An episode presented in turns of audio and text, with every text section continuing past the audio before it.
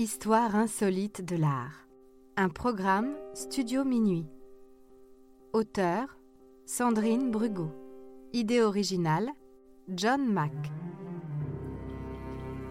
Musique David Rampillon. Narration Leilani Lémé. Enregistrement et montage Patrick Martinez-Bourna.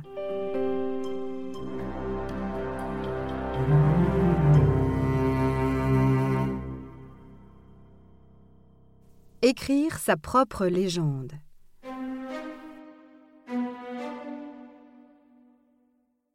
En 1842, le très célèbre peintre William Turner expose à la Royal Academy de Londres son dernier tableau intitulé Tempête de neige en mer. Au centre de la toile, on distingue à peine, tant ils sont submergés par l'eau et les nuages, un bateau pris dans la tempête et un pavillon flottant en haut d'un mât. On sent avec intensité la lutte de l'embarcation contre une mer déchaînée et les rafales redoutables. On perçoit la force du vent et le choc des vagues dévorantes. Ce tableau est aujourd'hui considéré comme une pièce maîtresse de l'œuvre de celui qu'on appelle le peintre de la lumière. De son vivant, Turner est considéré comme un très grand paysagiste, mais son approche libre et non conformiste de la peinture ne lui vaut pas que des éloges. Ses méthodes de travail reflètent son obsession de la lumière, pour laquelle il repousse les limites de la technique au bénéfice d'effets saisissants. Plutôt que des formes bien définies, avec des contours correspondant à une réalité figurative, il restitue des ambiances sombres d'où jaillit le mouvement. On lui reproche le caractère immatériel de ses sujets, taches de lumière au milieu d'éléments souvent déchaînés que le maître rend perceptibles. L'histoire de l'art fera de lui un précurseur des impressionnistes. Et qui dit précurseur dit incompréhension de la part des contemporains. Il est moqué pour sa folie des couleurs, et ce tableau, comme les précédents, n'est pas au goût de tous. Dans les salons de la Royal Academy, on dit qu'il peint avec de la crème ou du chocolat, du jaune d'œuf ou de la gelée de groseille.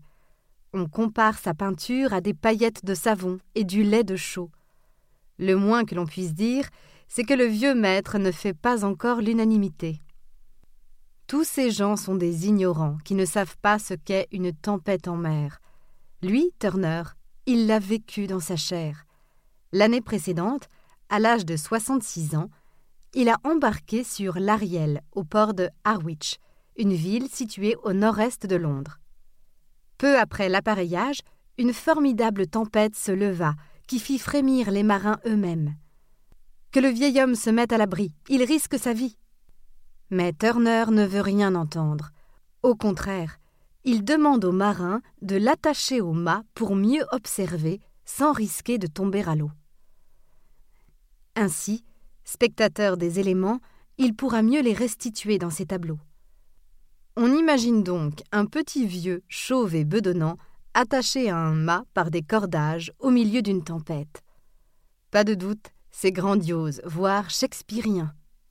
En effet, dans cette anecdote, beaucoup de détails renvoient à Shakespeare, que Turner admirait.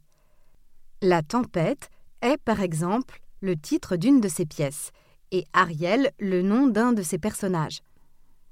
Ces coïncidences sont assez étranges pour que des historiens se soient penchés sur les détails de cette houleuse sortie en mer. Et depuis des années, aucun n'a mis la main sur l'Ariel, bateau fantôme qui semble tout droit sorti de l'imagination de Turner. De même, aucune trace d'une tempête mémorable à l'époque évoquée par le peintre. Alors, menteur, monsieur Turner? Turner s'est forgé sa propre légende de son vivant. Où est-il né? Selon son humeur, dans le Kent ou le Devon. Quand? Sûrement en 1775, mais pour le jour exact, le mystère reste entier. Dans son testament, il précise qu'il est né un 23 avril. S'il avait choisi n'importe quel autre jour de l'année, on l'aurait certainement cru. Mais le 23 avril est le jour de la naissance de William Shakespeare, et il y a fort à parier que Turner aurait aimé naître le même jour que son idole. Mais comment reprocher à un mort de la carrure de Turner de vouloir entrer dans la légende aux côtés de Shakespeare? Et que le vieux Turner ait vécu ou non cette tempête dans sa chair ne change rien. Tempête de neige en mer est un tableau grandiose qui entraîne le spectateur au cœur d'un vortex terrifiant, aujourd'hui encore. Il mérite bien une belle légende.